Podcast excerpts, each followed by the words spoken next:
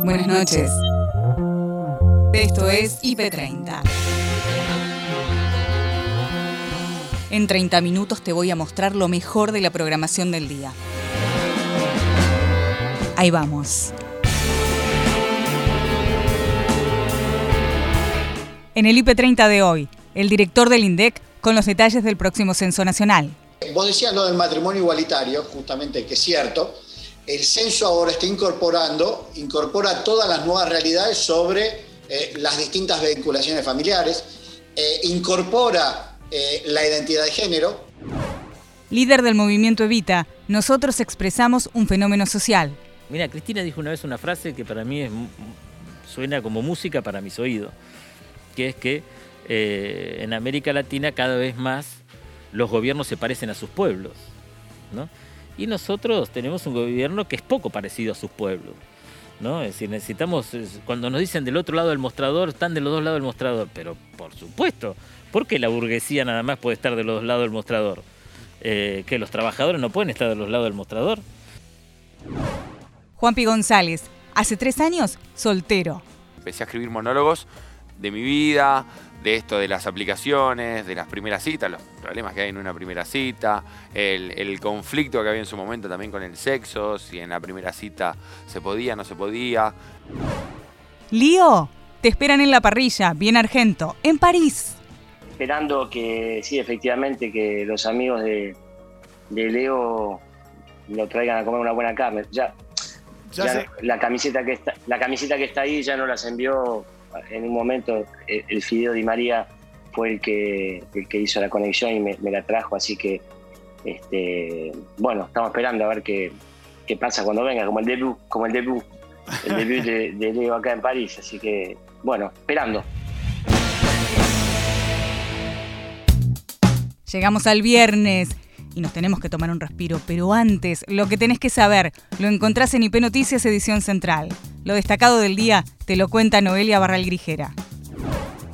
Nosotros aquí entramos ya en el primer tema del día que tiene que ver con el intento del gobierno, la estrategia unificada a partir de lo que fue hoy la reunión de gabinete en el Museo del Bicentenario, de cerrar el escándalo de, bueno, ocasionado por la revelación del festejo de cumpleaños de Fabiola Yáñez en la Quinta de Olivos, en lo más estricto de la cuarentena, y por supuesto eh, enderezar de alguna manera el rumbo hacia la campaña electoral. No queda, eh, queda menos de un mes para las elecciones primarias del 12 de septiembre y por allí pasó el mensaje del presidente. Voy a invitar a Mayra García, nuestra especialista en política. ¿Cómo estás, May? Buenas noches. ¿Qué tal? Buenas noches. Para que nos cuentes los detalles de esta reunión de gabinete. Sí, estuvieron juntos una hora y media en el Museo del Bicentenario el presidente por primera vez en el año y no es algo habitual porque de hecho cuando empezó el gobierno de Alberto Fernández eh, enseguida comenzó la pandemia y ya no se hicieron habituales este tipo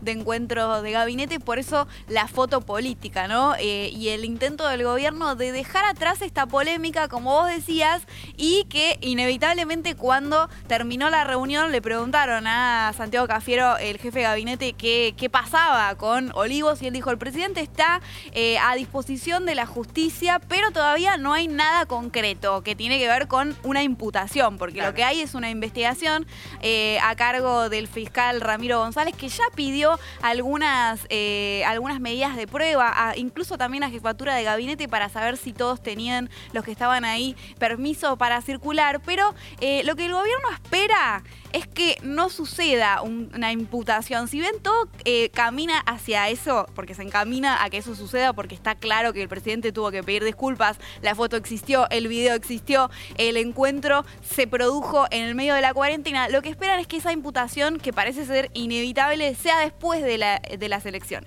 Lo que no espera es que sea durante eh, eh, la elección o por lo menos la campaña, como para no eh, incluirlo. Esto es lo que esperan y lo que también suena por por el lado de también de la justicia, ¿no? Que parece que no, no va a hacerlo, si bien todo está dado para que en algún momento lo impugnará el presidente. Pero, ¿qué más hablaron? Porque eh, por un lado se habló, bueno, post pandemia también, más allá de dejar atrás la foto de Olivos y el festejo, también dejar atrás un poco la pandemia. De hecho, vienen bajando los casos de coronavirus por varias semanas consecutivas. El gobierno se agarra en eso y también un poco es base de eh, su discurso electoral. Vamos a salir, eh, ya está viniendo a la pospandemia, la recuperación y se hizo un análisis de todo lo actuado durante la pandemia y de cómo se va a encarar este nuevo, eh, este nuevo periodo de la reconstrucción y la pospandemia después de muchos meses de cuarentena. La información de la previa del fin de semana está en tarde a tarde con Agustina Díaz y Nacho Corral.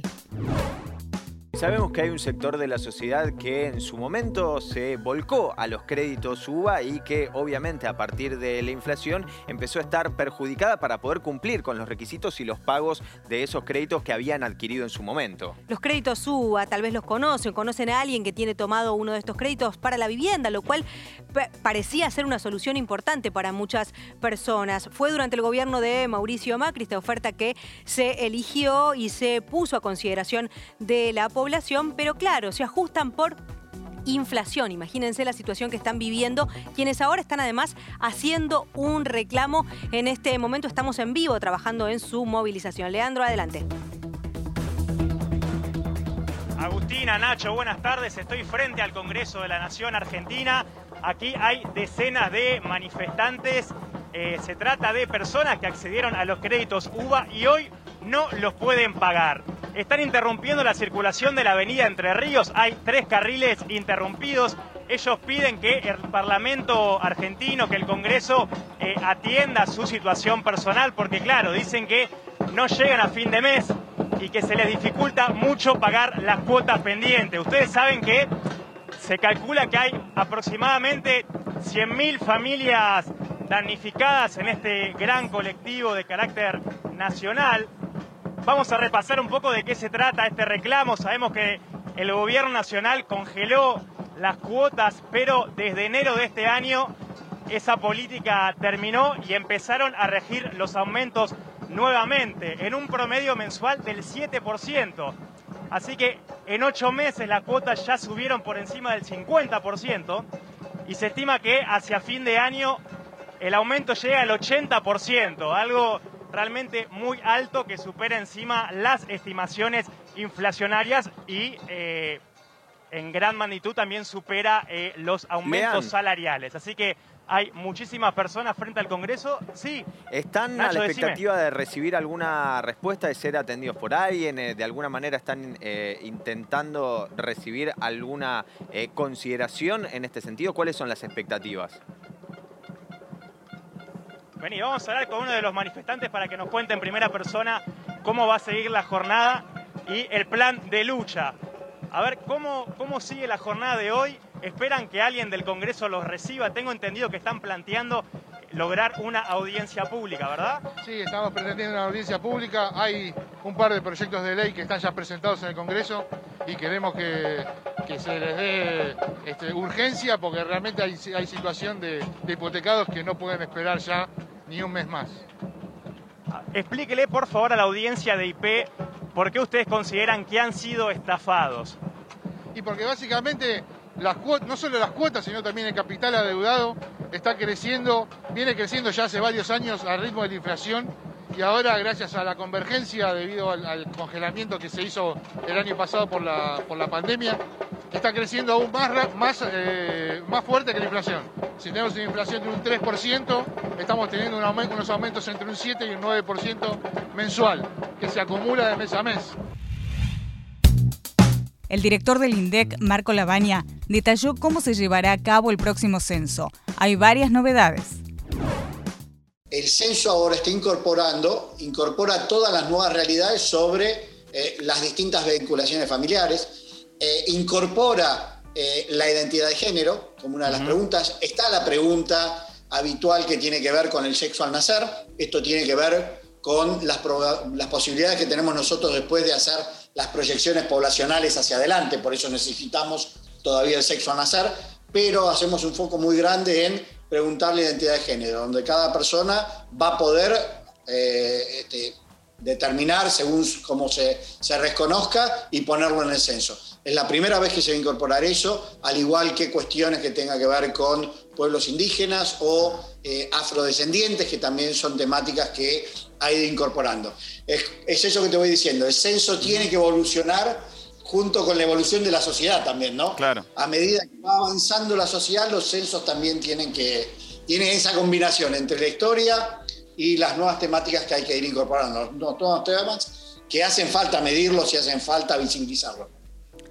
Marco, eh, llamó mucho la atención esta posibilidad de hacerlo online. Eh, yo estoy convencida que ustedes instrumentaron todas las medidas de seguridad correspondientes, pero todavía mucha persona dice, eh, por internet se puede mentir, no es lo mismo que alguien cara a cara.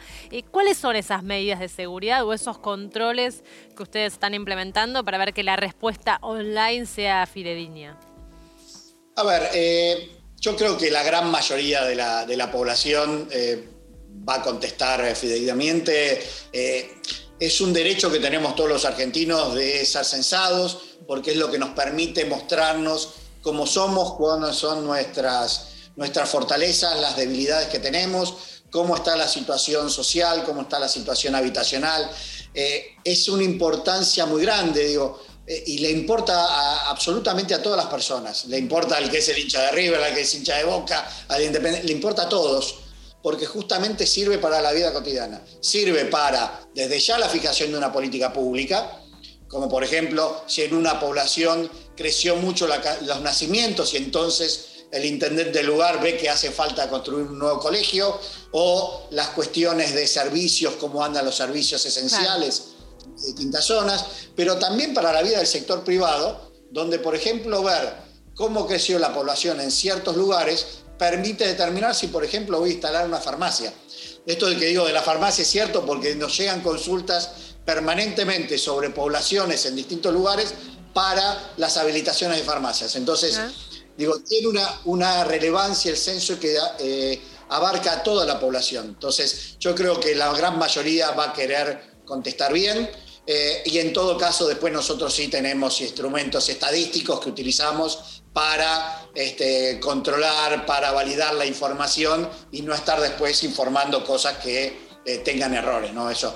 Vamos a cruzarlo también con registros administrativos, que esa es otra de las grandes novedades que vamos a utilizar en este censo. Vamos a empezar a incorporar todo lo que son los registros. Los registros administrativos, para los que no los conocen, es toda la información que el Estado ya tiene.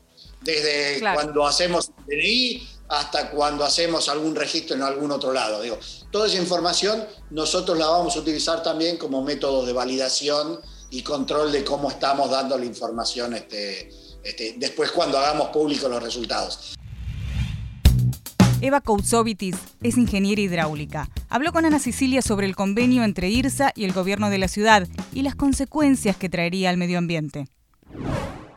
Ayer se votó en primera lectura y sin respetar las mayorías, que para este tipo de proyectos establece la constitución de la ciudad, un convenio urbanístico entre el gobierno de la ciudad y la empresa IRSA para construir torres de 145 metros de altura en un predio ubicado en la costanera sur, al lado de la Reserva Ecológica y del barrio popular Rodrigo Bueno. Como comentabas recién, este predio era el predio que iba a estar destinado a la ex ciudad deportiva de La Boca. Este predio es el predio privado más grande que tiene la ciudad y además es uno de los pocos humedales que le quedan a la ciudad de Buenos Aires. Por eso, de avanzar este emprendimiento inmobiliario de torres suntuosas, no solo estaríamos destruyendo uno de los pocos humedales que la ciudad tiene, sino que además estaríamos generando un conjunto de impactos ambientales irreversibles para la ciudad de Buenos Aires pero en particular para la reserva y para Rodrigo Bueno. Recordemos que la reserva es uno de los sitios ambientalmente más protegidos por ser un sitio Ramsar. Totalmente. Eva, eh, con todas estas consideraciones ¿no? que, estás detallando puntualmente eh, para, para, tener el contexto, ¿no?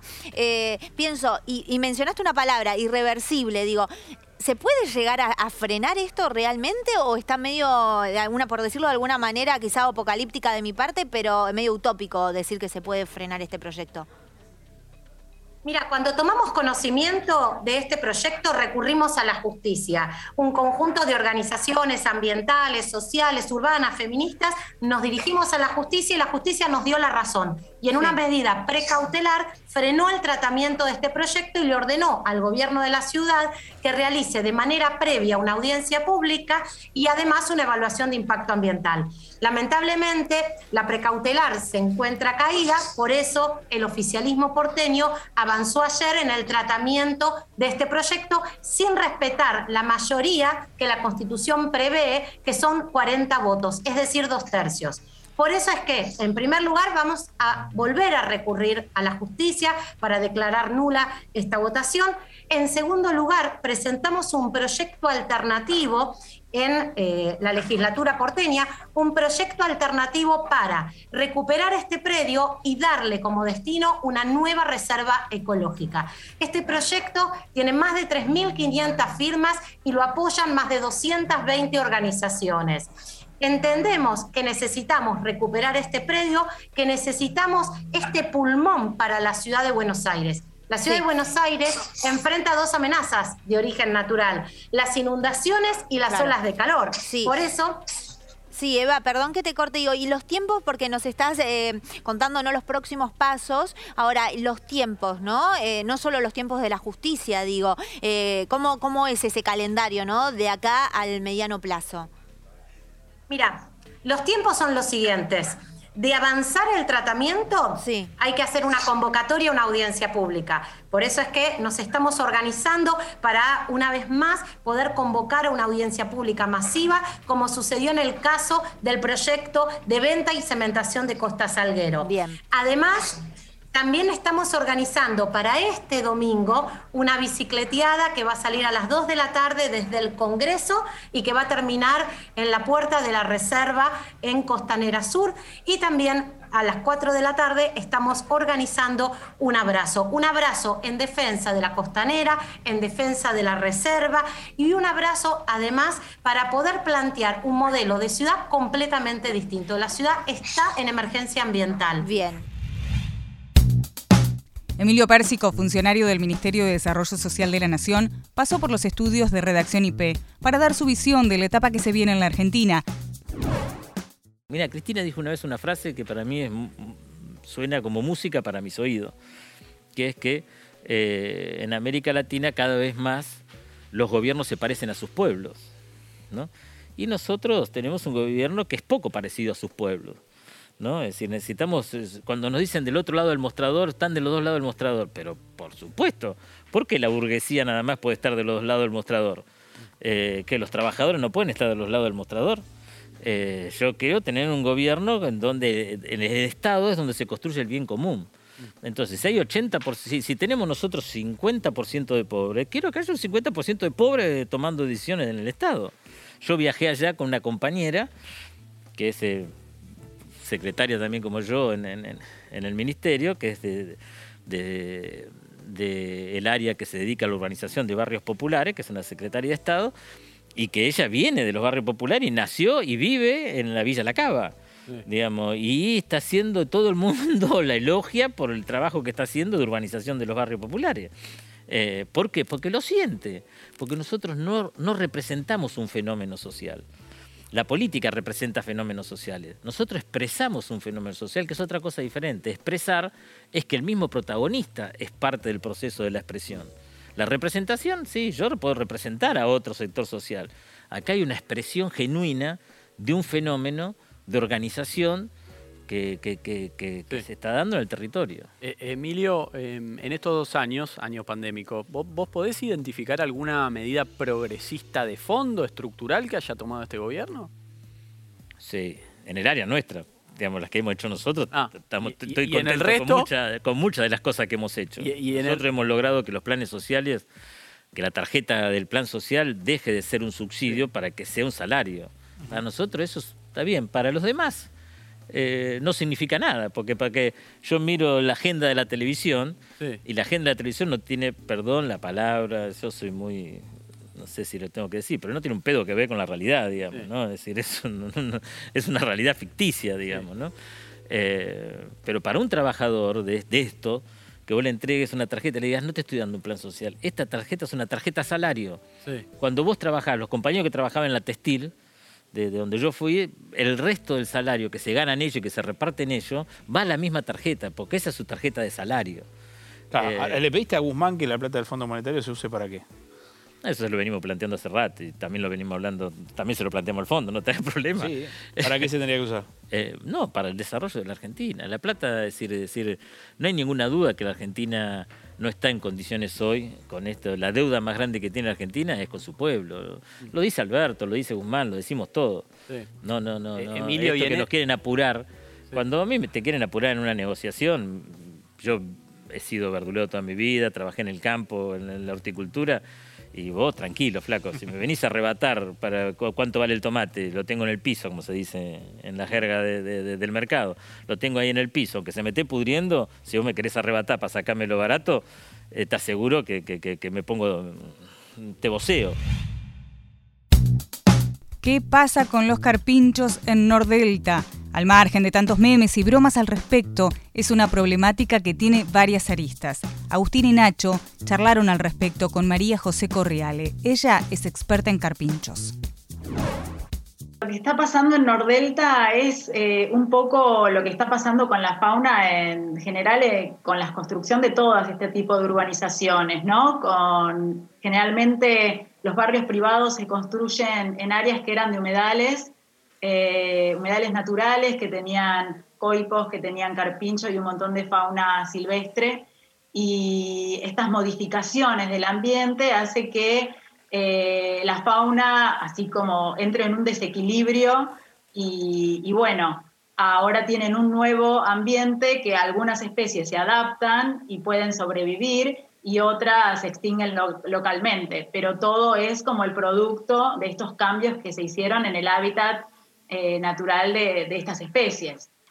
¿Y los carpinchos son animales de qué tipo? ¿Agresivos? ¿Qué tipo de vida tienen? Bueno, los carpinchos son roedores semiacuáticos, son herbívoros, no son agresivos, no son animales agresivos, pueden llegar a agredir y pueden llegar a lastimar, sí, porque tienen incisivos grandes. Pero esto sucede cuando el animal se siente en peligro o se siente que corre en peligro sus crías o no puede escapar y ahí va a tender a defenderse. Pero el carpincho no va a ir a atacar a, a un animal doméstico, él se va a alejar, va a tender a alejarse. Cuando ve gente se va a alejar, cuando Claro. ve algún animal, algún perro o algo, se va a tratar de alejar. ¿Se, lo- se los Eh, ve igual en las imágenes que se han difundido por todos lados? Como, digamos, no tan asustadizos, sí. ¿no? Como que evidentemente se acostumbraron a la presencia de estas otras especies, de los humanos inclusive. Bueno, ahí los ves, por ejemplo, muy cerquita de un perrito que está desesperado tratando de sacarlos. Eh, Claro, pero vos ves que el perro es de un tamaño pequeño Sí, y, aún- sí. y hay crías y aún así se tiran al agua y no Se le van. hacen frente cuando Claro. estarían, entre comillas, en ventaja por el tamaño que Y el tiene. número, claro, la especie, claro. Estaría en ventaja. Claro. Aún así, lo que va a tender a hacer eh, es escapar. Y sí, a medida que se van acostumbrando a la gente, si sienten que no les hacen daño, o a los perros si sienten que no son un peligro, eh, pero cuando se acercan van a tender a escapar, no van a, a- tratar de atacar, sino que van a tender a escapar si les molesta. María José, ante esta situación, esto ya está ocurriendo, ya la gran cantidad de carpinchos están transitando por el barrio de Nordelta. ¿Cuáles son las alternativas para, por lo menos, tratar de plantear una solución que sea lo más justa posible? Hablan de mover a los carpinchos del lugar, los vecinos están denunciando la presencia. ¿Qué es lo que se puede hacer en este contexto sin tratar de dañar más todavía el ecosistema y el hábitat de ellos? Bueno, lamentablemente soluciones rápidas y definitivas no hay. Eh, lo que se puede tratar de hacer es atenuar los conflictos que se suceden eh, entre la especie y el hombre. Y a mí me parece, mi percepción es que el mayor problema que genera la población de carpinchos en Nordelta es justamente una de las imágenes que están eh, mostrando ustedes, que es los accidentes de, tránsito que pueden generar, eh, que sí pueden ser peligrosos porque son animales de gran tamaño. Claro. El actor Juanpi González visitó el Café del Día, soltero. A confesión de parte, conversó con Nico Artusi sobre su espectáculo que lleva tres años en cartelera. Empecé a escribir monólogos de mi vida, de esto de las aplicaciones, de las primeras citas, los problemas que hay en una primera cita, el, conflicto que había en su momento también con el sexo, si en la primera cita se podía, no se podía. Eh, y, bueno, me di cuenta que estaba hablando de mi vida y que todo rondaba con, la temática soltero, vivir solo también. Y, y es una algo que lo digo también un poco, siempre digo, todos vivimos esa etapa de la, de vivir solo, de tener miedo, de encarar, la del boliche, este, bueno, ya el boliche. El boliche ya un poco es un recuerdo, no solo por la pandemia, sino porque uno ya está grande también, ¿eh? sí, eso, lo decía, digo, no, porque no me gusta el boliche, digo, igual ya está, 33 ya. Sí, eso ya está grande. Pero aparte uno dice, ¿viste? Cuando conoce costumbres de otros países, que los boliches abren tipo a las 8 de la noche y cierran a la 1 de la mañana, y ¿por qué no lo hacen acá? Lindo. En serio, ¿cómo voy a ir al boliche a las 3? ¿Cómo voy a hacer la previa a las 3? Y va a entrar al boliche cuatro y media. ¿Dónde se vio eso? Hay cosas que la pandemia, algunas poquitas... Ojalá nos dejen. Eh, nos deje en, positivo. Ojalá pero, nos dejen. pero también la soltería antes tenía como una visión negativa, ¿no? Y, ya se, se cambió el término, yo creo, soltería con independencia y es hasta casi un valor, ¿no? Antes era como el mandato de... Eh, tenés que, para ser feliz tenés que estar en pareja y se rompió. Es que tiene que ver con el sexismo. Eh, el varón soltero era un piola bárbaro. El modelo de eso es Isidoro Cañones, ¿no? Que era el tipo que iba de boliche en boliche, que tenía todas las minas a su disposición. Y la mujer soltera era una desgraciada. Totalmente.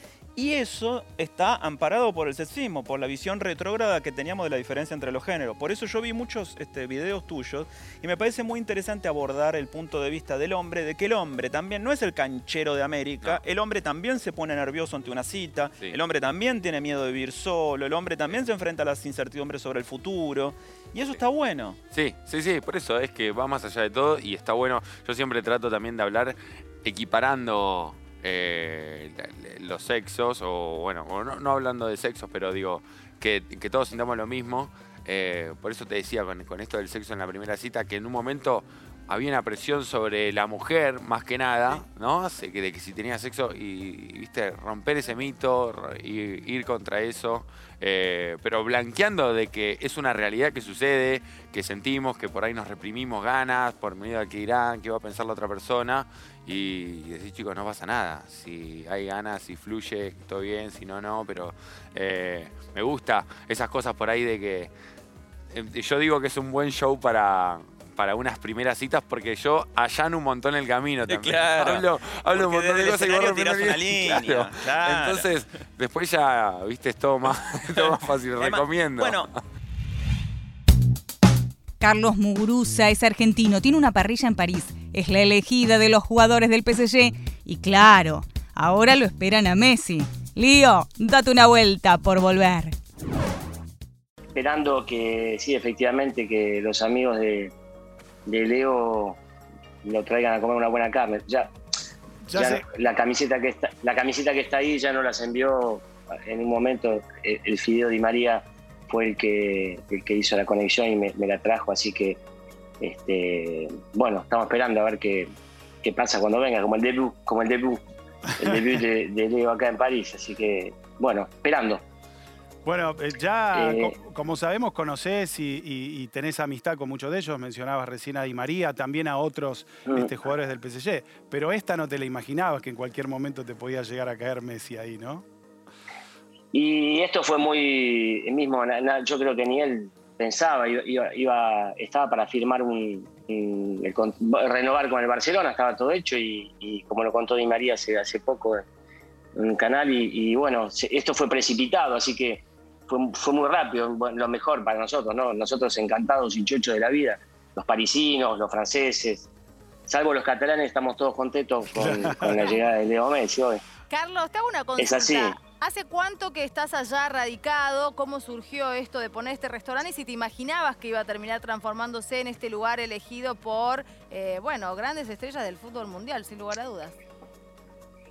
Bueno, eh, eh, abrimos el, restaurante, yo hace desde el año 86 que estoy acá en, Francia, ya viví mucho más tiempo acá en, París que, en, que en Argentina, ¿no? Mismo si vuelvo, vuelvo todos los años y tengo familia y tengo, bueno, eh, eh, las raíces no se cortan, pero empezamos con mi socio Enrique y en el año 2010. Empezamos la, la, primera parrilla en la Rui Keller y bueno, los chicos empezaron a venir, el, el, flaco, flaco Pastore que venía de firmar, Ocho la vez, y bueno, se empezó a hacer una, una onda y bueno, yo conocía un poco la gente, pues vengo del mundo, yo vine a jugar al tenis acá y conocía mucha gente del mundo del fútbol que me ayudaron a acercarnos. Una persona, Osvaldo Piazza, fue la persona que me recomendó aquí, una, excelentísima persona, donde yo sigo teniendo una, gran amistad y, bueno, así empecé a conocer gente del mundo del fútbol y cuando abrimos la parrilla, bueno, empezaron a, caer todos, ¿no? Eh, Luis Ferrer, que está ahí con, otro, otro amigo argentino. Aparte, Carlos, esa costumbre que tenemos los argentinos de ir llevando el otro hacia lo nuestro, ¿no? También, porque de golpe no es que solo te van los argentinos y lo vemos en las fotos, ¿no? Como decía Ale recién, realmente veíamos a Mbappé, creo que tenés fotos con Beckham. Contanos algo de quiénes van. Sí, bueno, los chicos forzosamente se empiezan a hacer ya el hecho de los, los jugadores de fútbol empiezan a, traer y recomendar el restaurante y bueno, parece que le damos bien de comer, la comida es buena porque, porque si vuelven es que, les gusta. Es un, es un acento argento 100% lo que damos nosotros acá. Claro. La gente, eh, la gente le gusta comer la Argentina. Y bueno, los franceses, que, los que ya fueron a Argentina, les encanta volver, les encanta comer, la, eh, o sea, volver a, las tradiciones, ¿no? a, lo, que es la comida argentina. Y bueno, después vienen a nuestro restaurante porque somos, bueno, somos, pienso que un restaurante que, que, hacemos las cosas como en Argentina. Y hasta acá llegamos por hoy. Acordate que podés ver las notas completas en nuestro sitio www.ip.digital y en nuestro canal de YouTube, búscanos como IP Noticias y suscríbete. Hasta la próxima. Buenas noches.